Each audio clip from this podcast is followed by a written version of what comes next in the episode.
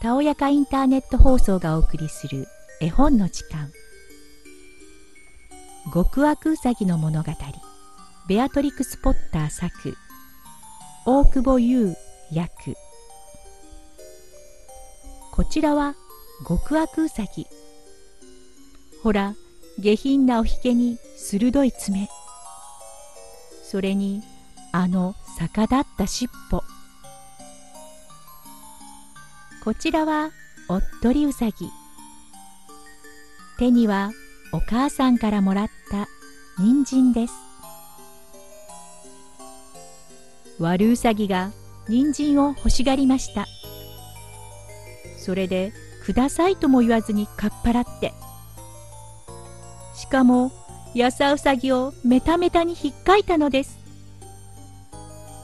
やさうさぎは方法の手で穴に逃げ込みました。シュンとしています。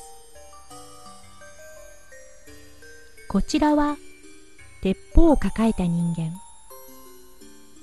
目の前で長椅子に何かがお座りしています。もしや変わった鳥さんかな？人間が木の裏からそろーり忍び寄ります。それから鉄砲をぶっ放す。バーン。するとこうなりまして。